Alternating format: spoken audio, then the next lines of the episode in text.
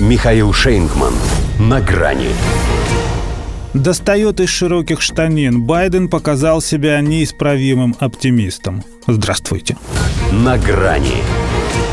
Вот зная Эрнст Гофман, нынешнего президента США, назвал бы свое произведение «Крошка Цахис» и «Немножко Байден». Что-то есть между ними общее. Один обладал волшебным даром выдавать чужие достижения за свои, избавляясь от их авторов.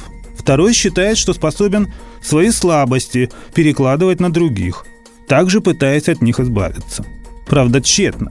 Тем не менее, в экстремальной инфляции и пугающих ценниках на заправках у него Владимир Путин виноват, а республиканцы, обвиняющие его самого в политическом пиаре на бензине, просто, как он выразился, все проспали. Где они были последние четыре месяца? Вот мой ответ. Полагая, что едко, отреагировал сонный Джо на просьбу парировать претензии оппонентов, связывающих его нефтяные манипуляции с желанием сбить цену на топливо в преддверии выборов. Он тут высвободил из трат резерва последние 15 миллионов баррелей из тех 180, о которых объявил еще весной, и решил по такому случаю кое-что объяснить. Но получилось лишь подтвердить старую истину, согласно которой оптимист – это плохо информированный пессимист. Хотя, как ему дует в уши его свита, понятно уже потому, что он по-прежнему рассчитывает всех победить, если пойдет на второй срок. Впрочем, тут скорее действует правило, сформулированное нашим любимым шефом.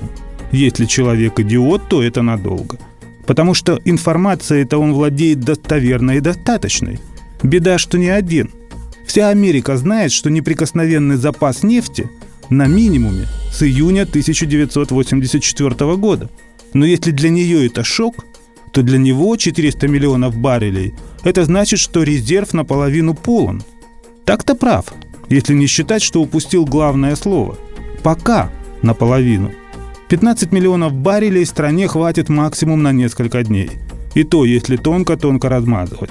Стало быть, ему опять придется запускать свою руку в общие закрома. Собственно, это и есть его ответ ОПЕК+.